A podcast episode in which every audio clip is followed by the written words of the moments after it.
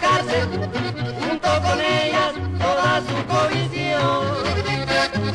Y todo mundo pedimos al gobierno que para ellas no tenga compasión.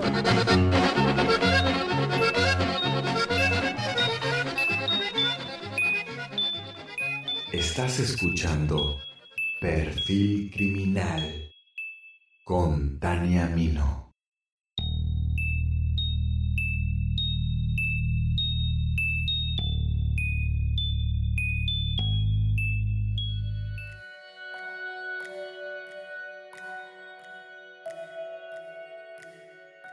Las Poquianchis, las perversas y brujas hermanas González Valenzuela.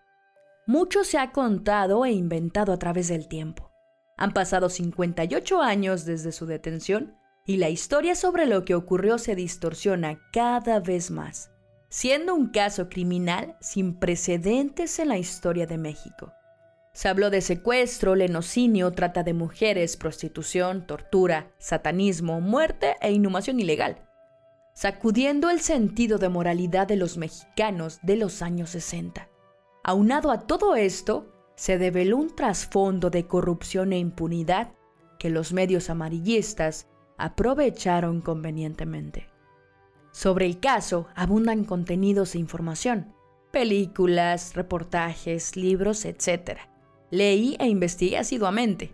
No quería relatarles lo mismo que todos les habían contado ya. No quería repetir una vez más aquella historia que la revista Alarma se encargó de publicar y que en gran parte exageró para generar el morbo sensacionalista que vende a montones.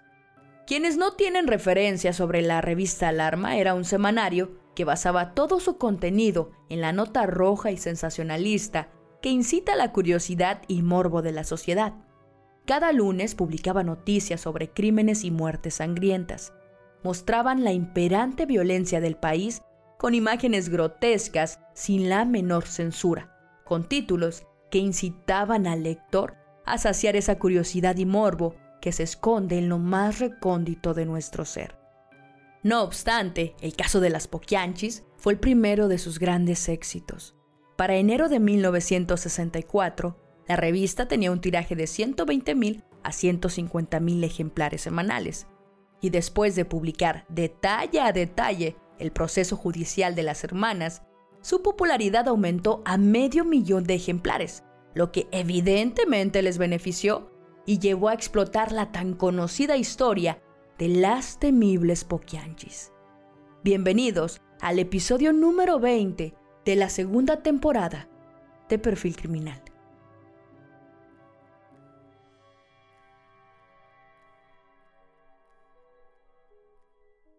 Delfina, María del Carmen, María Luisa y Manuela, quien después se cambiaría de nombre a María de Jesús, eran hijas de Isidro Torres y Bernardina Valenzuela. Vivían en Acatlán de Juárez, Jalisco. Podríamos describir a Isidro Torres como un hombre machista, alcohólico y golpeador. Era una familia disfuncional y la violencia era su pan de cada día. Por una parte, Bernardina era una fanática religiosa le rezaba a todos los santos sabidos y por haber. Isidro se alcoholizaba a diario y con la mínima provocación golpeaba a Bernardina o a sus hijas. Su infancia estuvo marcada por la intimidación, la represión y castigos como una forma de educación. Isidro sostenía económicamente a la familia con el negocio del comercio. Con burros y mulas transportaba piloncillo, maíz y otros productos hasta que un día el presidente municipal de aquel entonces le ofreció trabajar como juez de acordada. Básicamente era el policía encargado del municipio, lo que provocó que su autoritarismo aumentara. María del Carmen, siendo una adolescente, enamorada o quizá cansada de los golpes y castigos, escapó con su novio. La libertad duraría poco para ella. Ofendido en su honor, Isidro la buscó y no paró hasta encontrarla. La tomó del cabello y la arrastró hasta la cárcel municipal, encerrándola solo porque sí, sin sentencia alguna. Horas más tarde, una orden del presidente municipal llevó a Isidro y a dos de sus agentes a buscar a Félix Ornelas, un ranchero que se jactaba de pisotear las leyes. En el intento por detenerlo, Isidro le propinó un balazo que le costó la vida. Al parecer, el tal Félix Ornelas era familiar de alguien influyente, e Isidro, por recomendaciones del presidente municipal, tuvo que marcharse del pueblo y cambiar de identidad, al igual que su familia, olvidando el encierro en el que había dejado a su hija. 14 meses después, Carmen obtuvo su libertad cuando un generoso hombre, quien era abarrotero, se apiadó de ella y la sacó de la cárcel, siempre y cuando se casara con él. Fruto de esa relación, Carmen tendría un hijo. González sería el nuevo apellido de la familia con el que empezarían una nueva vida en el Salto, Jalisco. Todo esto ocurre a finales de 1921, pero María de Jesús aún no nacía. Ella nace el primero de enero de 1922 y es registrada como Manuela González Valenzuela, quien de hecho estudió hasta tercer grado de primaria, pues cuando en la escuela se decidió que niños y niñas estarían en un mismo grupo, su padre, con esa actitud machista que le caracterizaba, decidió sacarla de la escuela. Pese a ese machismo limitante, a Delfina le gustaba salir y divertirse. Un día, Isidro la descubrió con un hombre y éste la tachó de sinvergüenza. Furioso, tomó un palo y la golpeó duramente. Dolida y violentada, Delfina huye hacia Sonora, separándose de la familia durante un par de años. Sin embargo, solo anduvo vagando sin rumbo para luego regresar. A María del Carmen, después de que el abarrotero la embarazó, la dejó no tuvo más remedio que regresar con su familia pidiéndole perdón a su padre. Y a pesar de que económicamente no se encontraban bien, Isidro no les permitía trabajar. Decía que si una mujer ganaba un sueldo, se descomponía. Es entonces que Delfina también regresa con sus padres, pero con hijos. Debido a la carga económica que todo esto representaba, en 1935, Delfina, Carmen y Luisa entraron a trabajar a una fábrica de textiles y hasta su padre, pues en el Salto esa fábrica era la principal fuente laboral. Al tiempo, Isidro sufrió una lesión y optó por abrir una tienda de abarrotes donde su situación económica mejoraría un poco. Carmen se enamora de un hombre llamado Jesús Vargas, a quien apodaban el gato, y era un vividor, se casan y en 1938 inauguraron una cantina que cambiaría la visión y la historia de Carmen para toda la vida. El negocio era muy rentable. No obstante, el gato, con esa personalidad vividora, malgastó las ganancias y provocó su quiebra. Además de que golpeaba duramente a Carmen. Un día decide separarse y con el poco dinero que le quedaba, abre una bodega de licores. María de Jesús aún era muy joven para trabajar.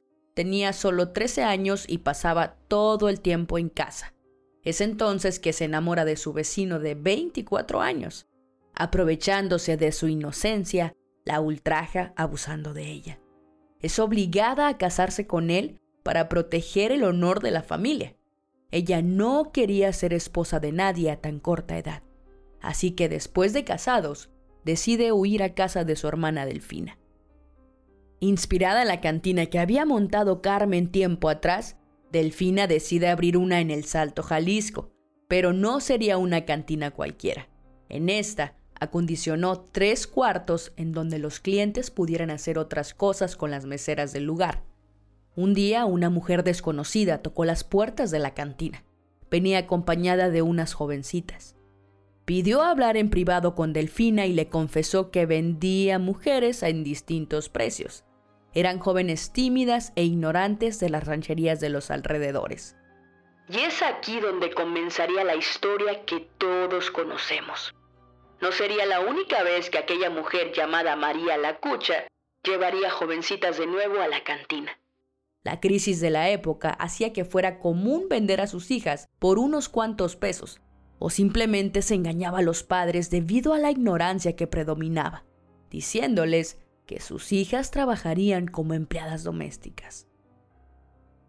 Digamos que Delfina las entrenó, les enseñó a hablar con los clientes, a arreglarse y maquillarse para lucir más atractivas, convirtiéndose en una auténtica madrota.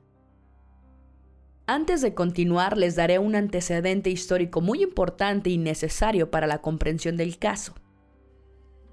Digamos que el oficio de la prostitución históricamente se ha descrito como un mal necesario para la sociedad, y México no es la excepción. Inclusive, siglos atrás, antes de que las hermanas incursionaran su negocio, los burdeles existían. El comercio sexual en el país se legalizó a mediados del siglo XIX y se reglamentó en 1862, esto en un intento de higienizar y moralizar el oficio así como prevenir las enfermedades venéreas que representaban una urgencia de la época. La etapa del sistema del reglamentarismo ordenaba el registro, revisiones médicas mensuales y la hospitalización en caso de ser necesario de las mujeres que estuvieran contagiadas de algún mal venerio. Para el funcionamiento de las casas de citas se requería permiso de la Dirección de Salubridad, el cual solo podría otorgarse con una previa inspección en donde se comprobara que el local reuniera las condiciones sanitarias prevenidas por la ley. Pero sobre todo, las madrotas debían pagar contribuciones económicas al Estado. Asimismo, se debía prevenir cualquier desorden o escándalo.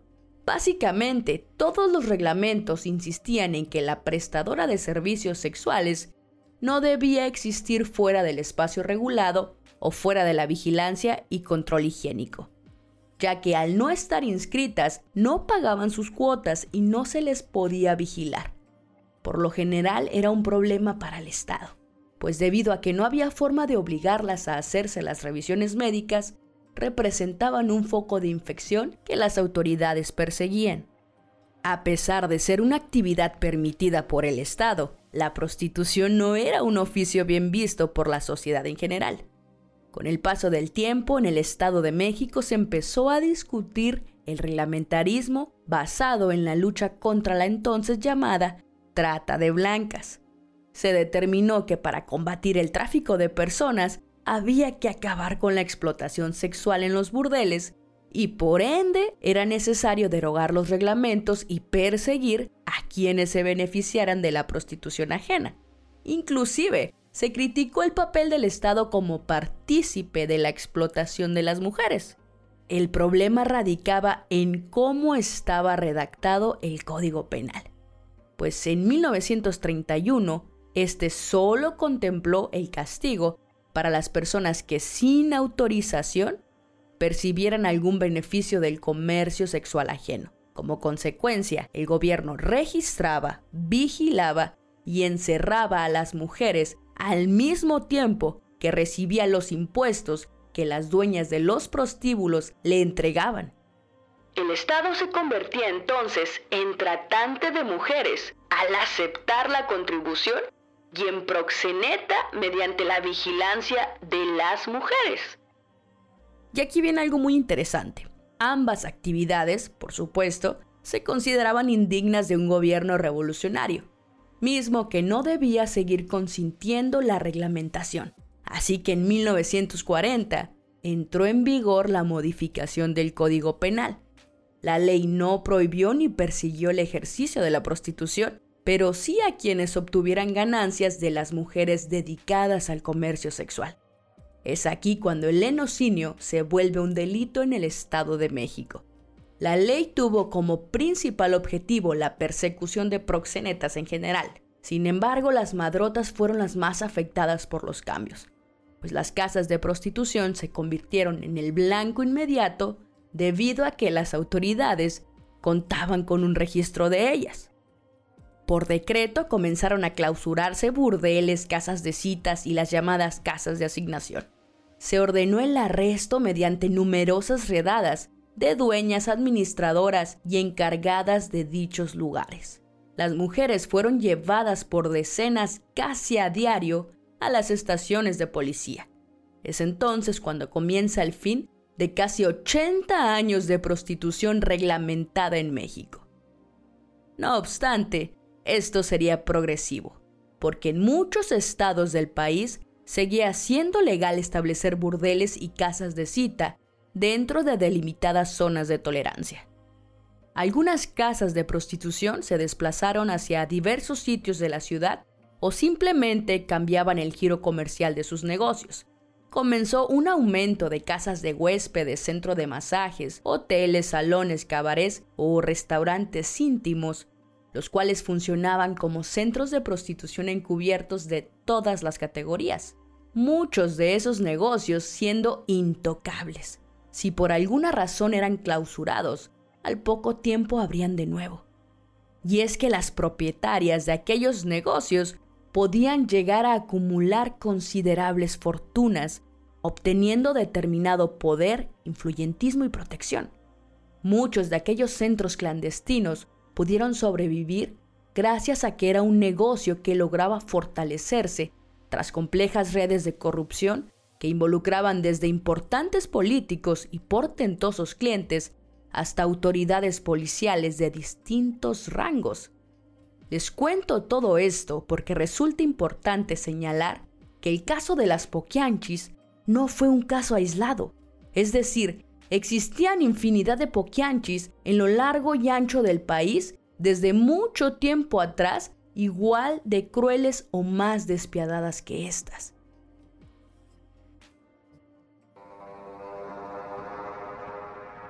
Regresando a la historia, Delfina, apoyada de sus hermanas y padres, arranca el negocio con unos cuartitos improvisados. El padre se encargaba de la seguridad del lugar. Se plantaba en la entrada con un machete para que las mujeres no pudieran escapar. Carmen estaba encargada de la contabilidad, Luisa de la caja registradora y Bernardina, la madre, se encargaba en un principio de preparar la comida de las jóvenes se dedicaban a buscar mujeres menores de edad que estuvieran necesitadas con problemas familiares prácticamente fáciles de engañar. Se ganaban su confianza para después ofrecerles trabajo como recamarera o mesera. Cuando las jóvenes aceptaban, eran llevadas a las casas de asignación en donde las encerraban en un cuarto sin comida. En la mayoría de las ocasiones, esto, según los relatos de las víctimas, eran golpeadas debido a que las mujeres intentaban salir o porque se negaban a tener contacto con los hombres. No obstante, el negocio prosperaba y las riñas aumentaban.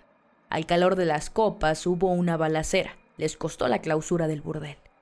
Las hermanas huyen con las mujeres a un rancho ubicado en los altos de Jalisco. Delfina pagó multas y pensó en otro negocio donde pudiera sacarles provecho a las mujeres que, como ya las había comprado, tendría que mantener, cuidar y hacer servir.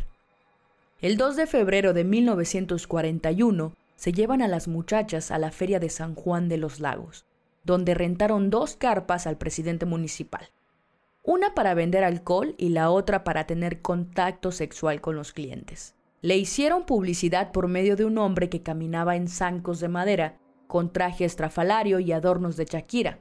Paseaba por toda la feria gritando. Arrímense, arrímense que llegó lo bueno. No se quede sin saberlo, joven.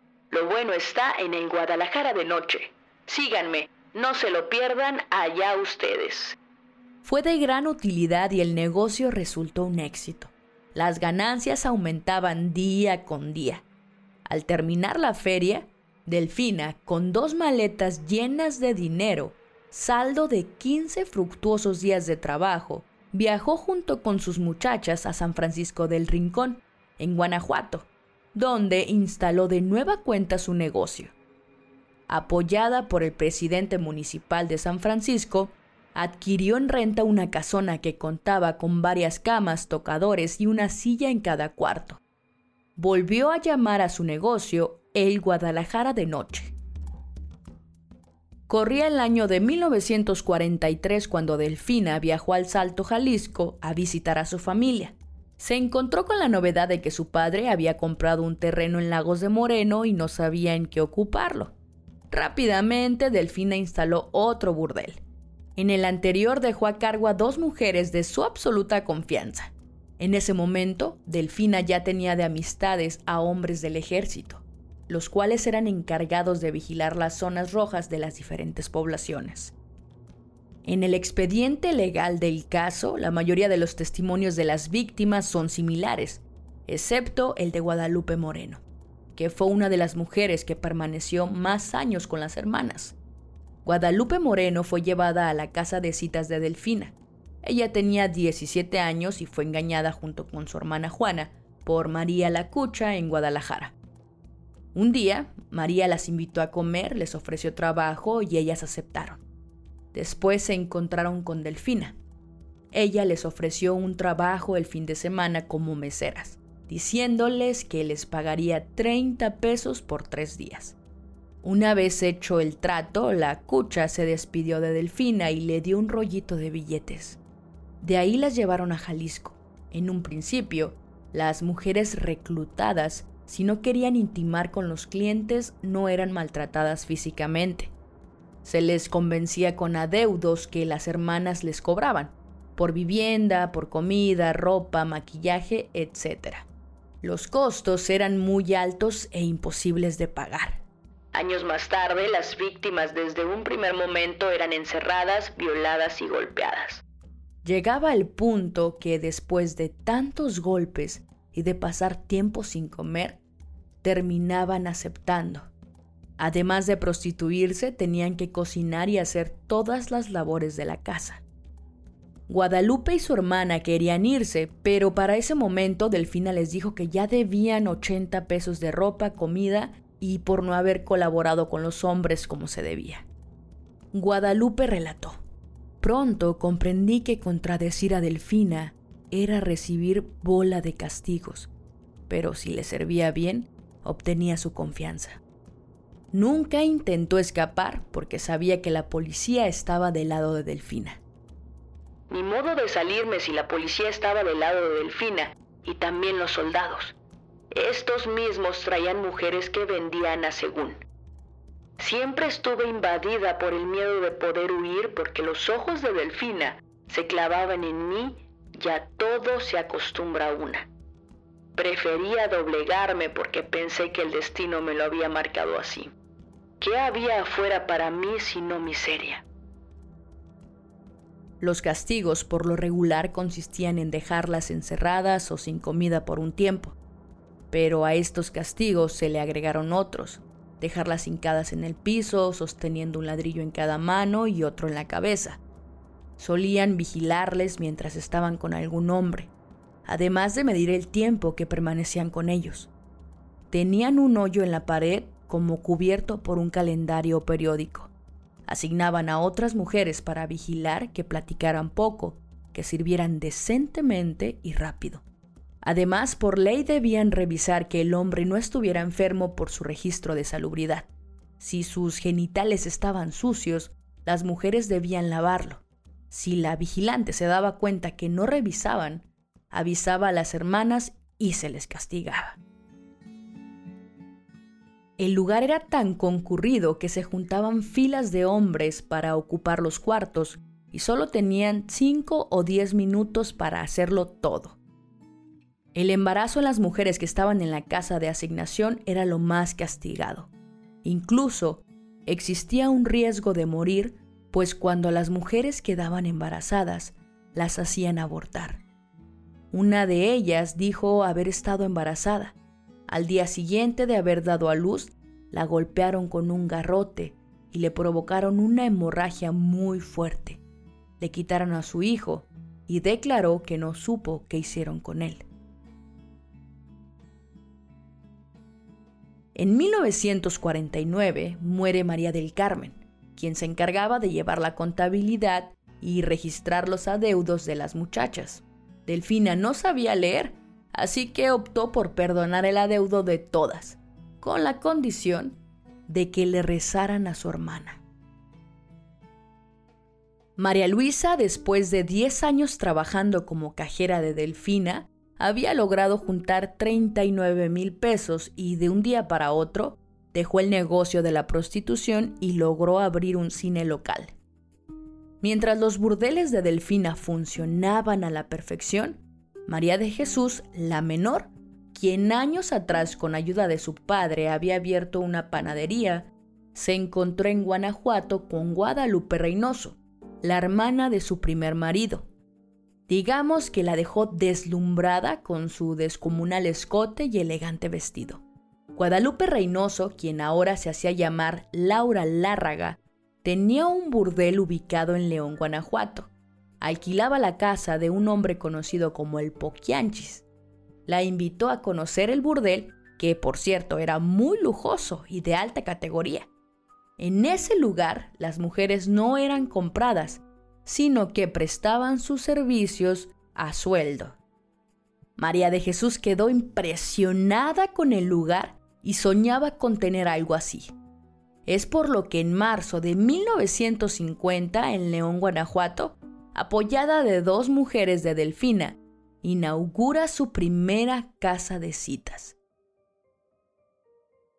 Esta carecía de luz y permisos para su apertura, por lo que el secretario del presidente municipal ofreció algunas facilidades para obtener sus permisos a cambio de una condición, que tuviera sexo con él.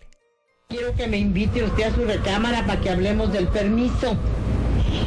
Yo hasta los oídos se me pusieron rojitos, ¿no? Y se me enchinó el cuerpo. Dije, este viejo no quiere el permiso, aquí me lo puede decir delante de todos. Yo ya, yo comprendí que iba por otro lado, pero pues dije, pues ni hablar. Pues ándale, pues le dije, pase, licenciado, lo pase. Lo pase a mi recámara. Me abraza y me dice, me siento en el borde de la cama. Yo quiero, yo lo que quiero, Esperancita, es estar contigo. Y luego yo te voy a ceder el permiso a como dé lugar. Para la licencia de sanidad, María de Jesús tuvo que acceder a la misma práctica con el doctor a cargo.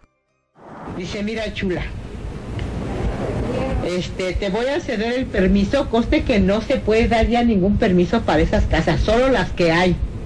Pero si tú accedes a ser mi amiguita y que cuando yo te llame, tú, tú vayas, le digo, no, pero así de nomás de palabra no es válido.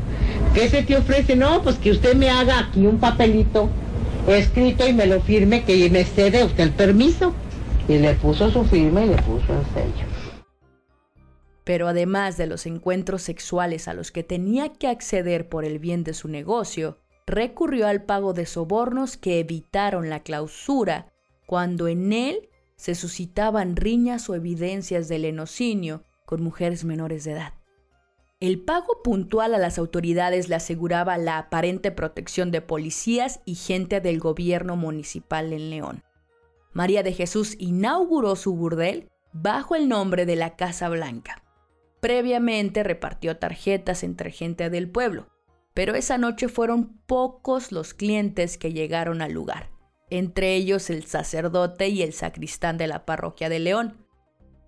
Tiempo después, María de Jesús conoció a un médico de apellido Escalante, quien ofrecía su casa en venta.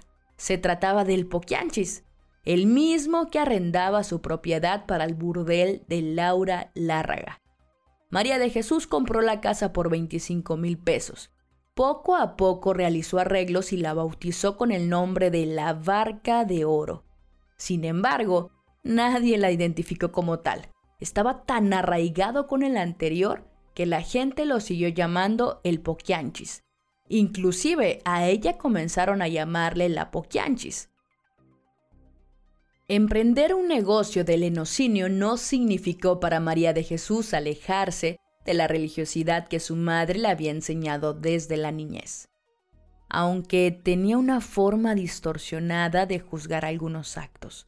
Por ejemplo, la prostitución no era un pecado, se convertía en este si se ejercían ciertas prácticas que no permitía.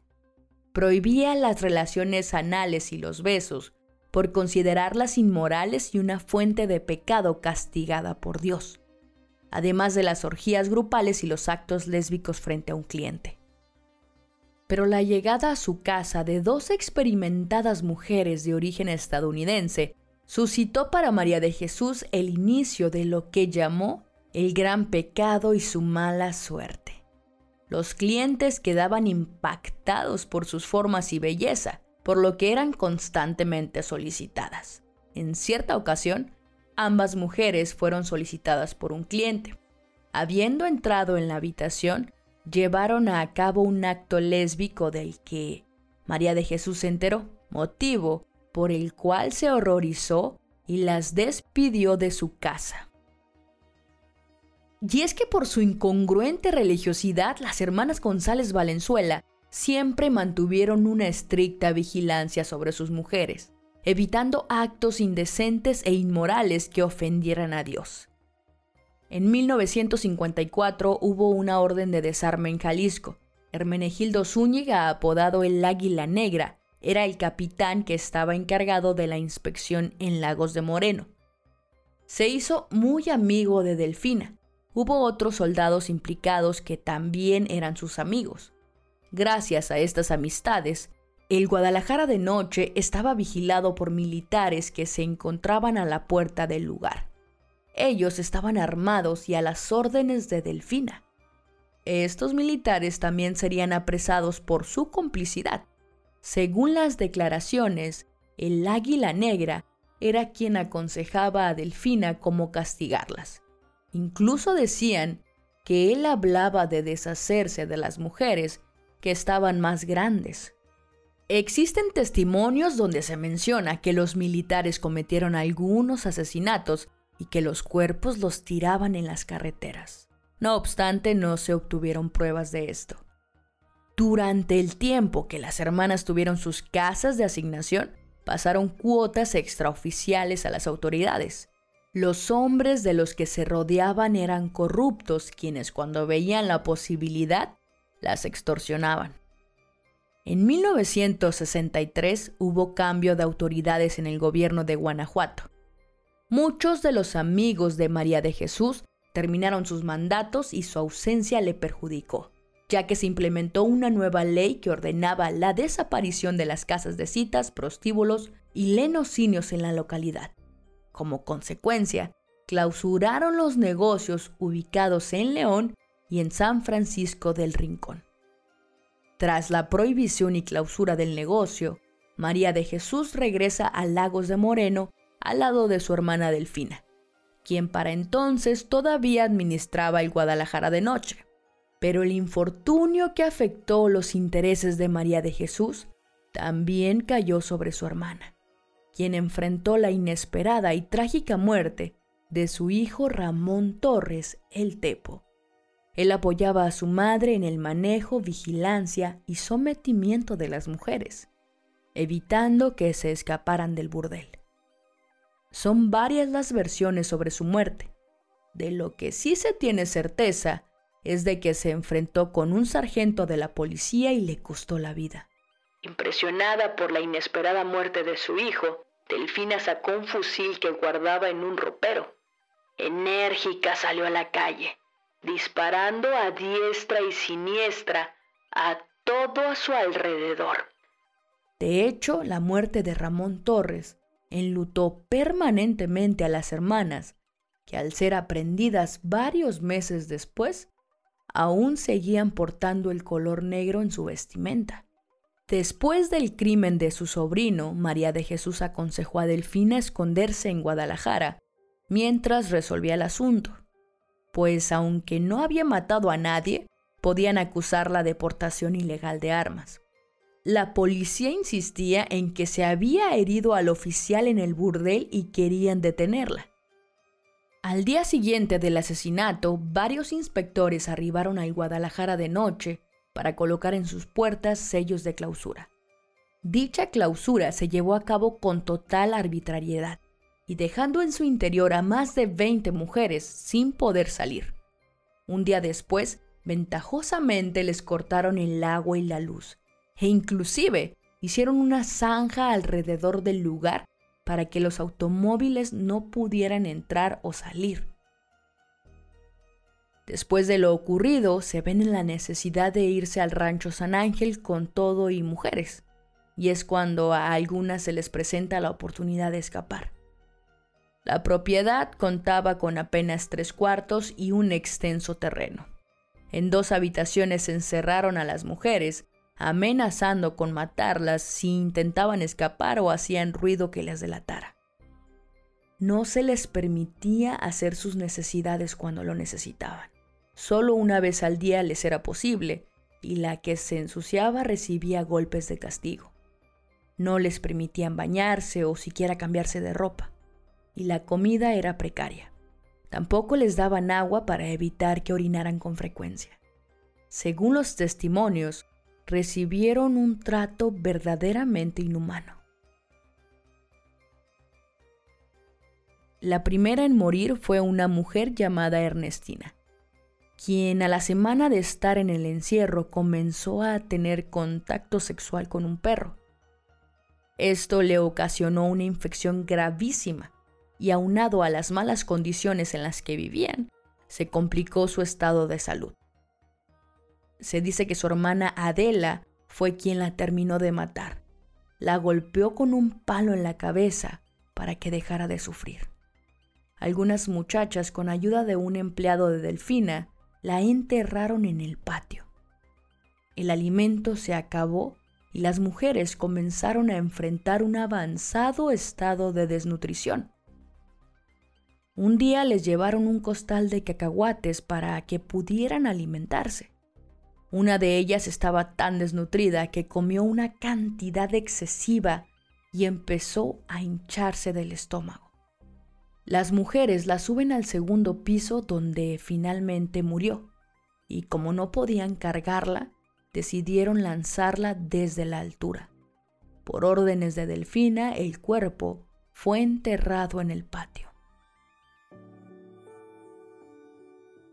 Llamarlas a asesinas seriales es un tanto desatinado, ya que no cumplen con las características básicas que se adjudican a un asesino serial.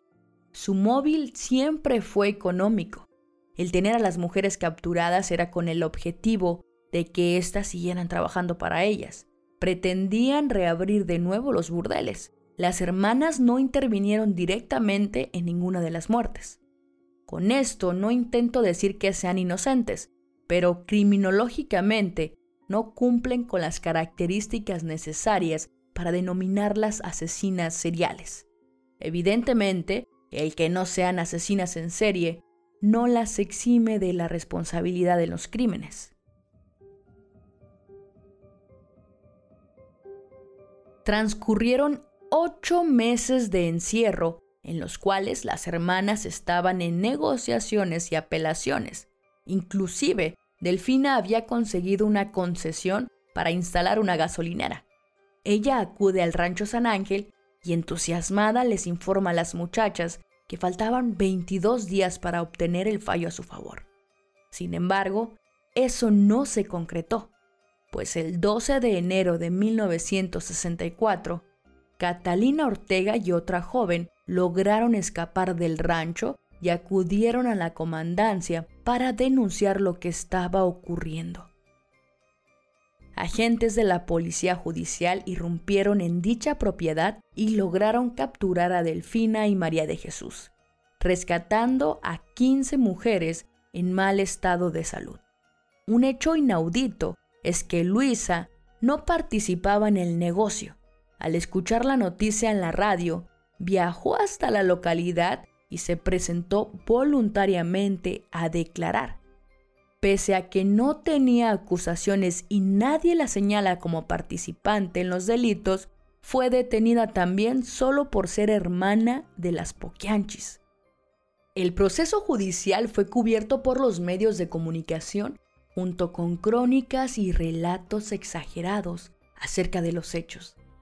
La noticia se esparció velozmente. Surgieron rumores, indignación y deseos de linchamiento por parte de la sociedad los medios de comunicación fueron muy poco objetivos y más imaginativos. Se inclinaron más hacia el carácter violento, grotesco y tremendista del suceso, por lo que el hecho fue adquiriendo rasgos extraordinarios para la opinión pública. Se dijo que habían sido 90 mujeres asesinadas y que se estimaban hasta 150 supuestos actos satánicos de brujería, de fetos, los cuales supuestamente eran sacrificados y calcinados, para luego ser introducidos en botellas de refresco que escondían en el patio trasero del burdel. El mito fue desmentido cuando aparecieron varios niños vivos tras la captura de las hermanas, y se habló de un montón de barbaries más, que lo llevaron a prevalecer en la memoria colectiva. Por ejemplo, el primer titular del semanario Alarma respecto al caso decía, pálidas y con aspecto de momias, fueron rescatadas estas infelices criaturas de las garras de las poquianchis. Muchas de ellas se encuentran alteradas de sus facultades mentales por haber estado varios años encerradas sin ver siquiera la luz del sol. Lo interesante de todo esto es que por una estrategia política del gobernador del estado, quien al buscar la candidatura presidencial decide de un día para otro cerrar los burdeles, siendo las poquianchis, además de un pretexto político, una oportunidad para el gobierno de Guanajuato, que había prohibido la prostitución, para hacerle ver a la gente su sentido de moralidad y justicia, de tal manera que el gobierno se deslindara de los anteriores políticos corruptos y marcara una división que le favoreciera políticamente. Las autoridades locales aceleraron el proceso judicial debido a la presión de los medios, pues al parecer había muchos funcionarios involucrados en los negocios de las hermanas González Valenzuela, desde procuradores, médicos, policías, presidentes municipales, militares y gente cercana al gobernador en turno. Fue muy conveniente para estas autoridades terminar el juicio pronto, pues la sociedad estaba pendiente del caso y su situación en el poder podía verse afectada. Al mismo tiempo pareciera que lo que el semanario Alarma escribía del caso repercutía en el proceso judicial. Si ya de por sí era difícil obtener una versión razonable de los hechos, esta premura lo hizo imposible. El expediente está lleno de contradicciones. La mayoría de las mujeres rescatadas en el rancho que prestaron su declaración eran analfabetas, al igual que las poquianchis. Se dice que sus declaraciones fueron alteradas y obligadas para acelerar el proceso debido a factores que se repiten casi de forma exacta. Por ejemplo, que les daban de comer cinco tortillas duras y un plato con pocos frijoles. Y es que algunas mujeres sí fueron aconsejadas de que exageraran los acontecimientos para que toda la responsabilidad recayera sobre las poquianchis y así no se les culpara a las víctimas. Inclusive la periodista Elisa Robledo hace una profunda investigación sobre el caso, que quedó plasmada en un libro, mismo en el que basó gran parte de este episodio. Ahí se demuestran las diferentes versiones que dieron los funcionarios responsables del caso, así como las víctimas y médicos que participaron en este. Ni siquiera hay una concordancia con los cadáveres encontrados y las supuestas víctimas asesinadas. Algunos declaran que no hubo muertas, otros que quizás dos o tal vez tres. Y en el expediente se registran seis osamentas encontradas. No obstante, hay un mismo cuerpo que aparece en dos ocasiones como si fuesen dos víctimas diferentes, pero resulta ser la misma. A decir verdad, solamente se encontraron restos óseos que ni siquiera pudo ser confirmado a quienes pertenecían ni su antigüedad o que al menos fuesen humanos todo queda en vagas suposiciones. Elisa Robledo se cuestiona el por qué no hay siquiera dos declaraciones totalmente congruentes en datos y fechas entre tantos testimonios, y afirma que la supuesta verdad está plagada de mentiras. Irregularidades en el expediente y mentiras en los periódicos la combinación perfecta para la creación de un chivo expiatorio. La verdad sobre lo ocurrido y la implicación de otras personas en el caso quedaron por siempre veladas. Lo que está claro es la corrupción y participación del sistema. Funcionarios y autoridades estaban involucradas.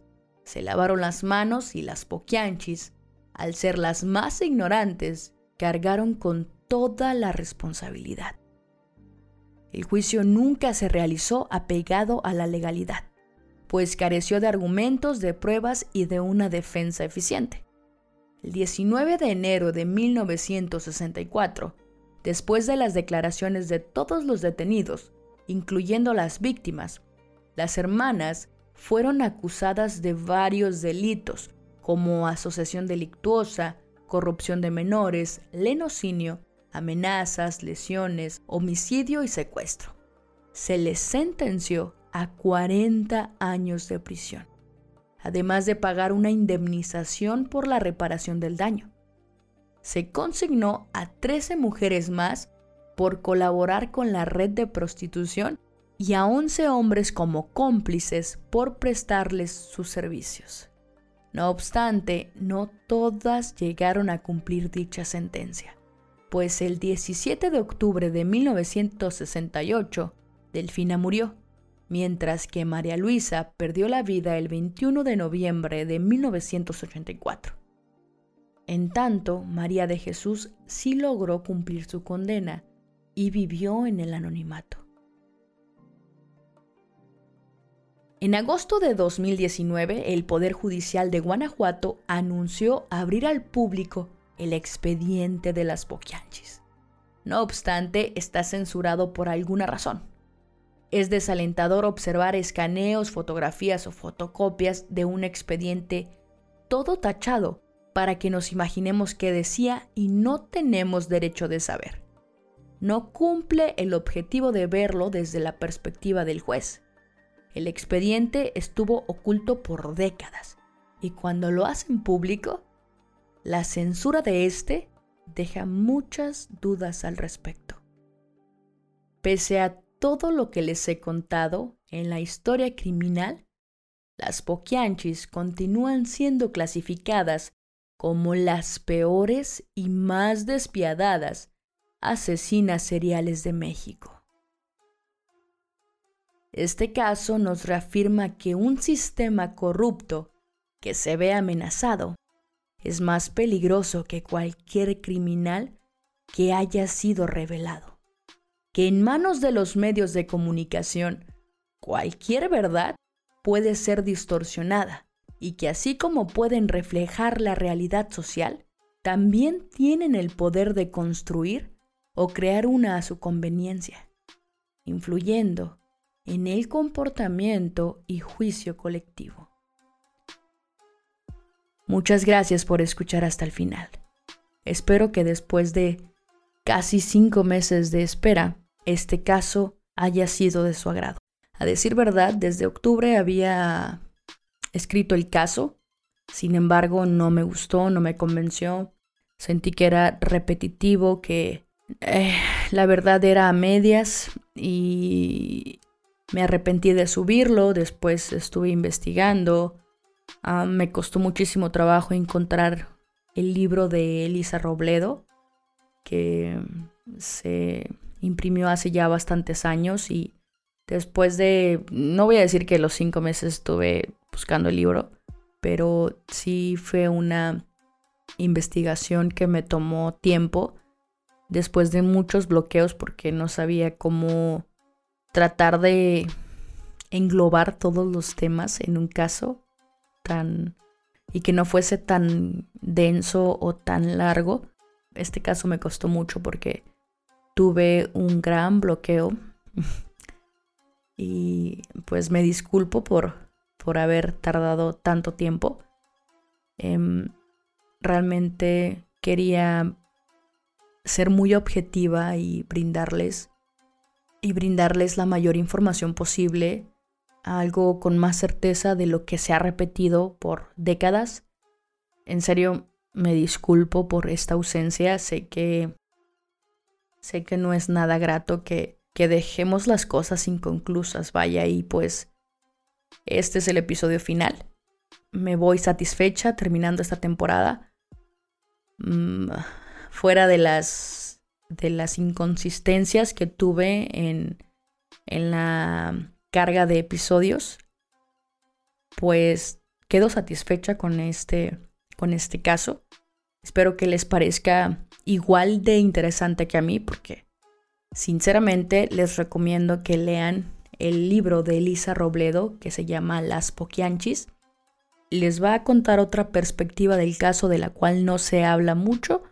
Y también les recomiendo la novela de Las Muertas de Jorge Ibargüengoitia. No sé si así se pronuncia, es un nombre, es un apellido un tanto complicado de, de pronunciar, creo. Bueno, al menos a mí me lo parece. Yo leí estos dos libros aunado a la película de las Poquianchis que pude ver en Prime Video y tuve en mis manos el expediente censurado, pero lo tuve.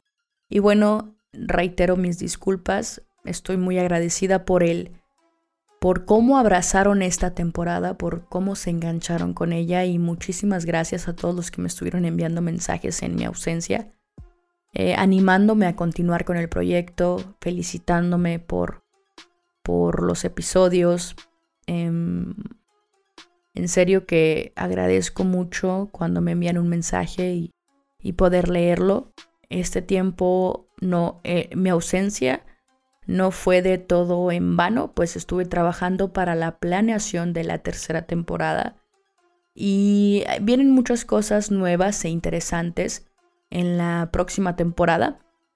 Ahí sí me siguen en las redes sociales en Instagram como perfil podcast, en Twitter también como perfil podcast y en Facebook como perfil criminal podcast. Ahí voy a estar subiendo las fechas de la nueva temporada y los avances que, que esta tiene. Em, me gustaría muchísimo leer sus comentarios respecto a este caso. Me gustaría saber su opinión. Em, los puedo leer en todas las redes sociales.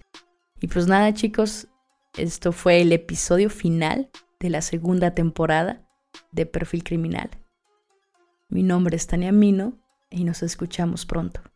Gracias.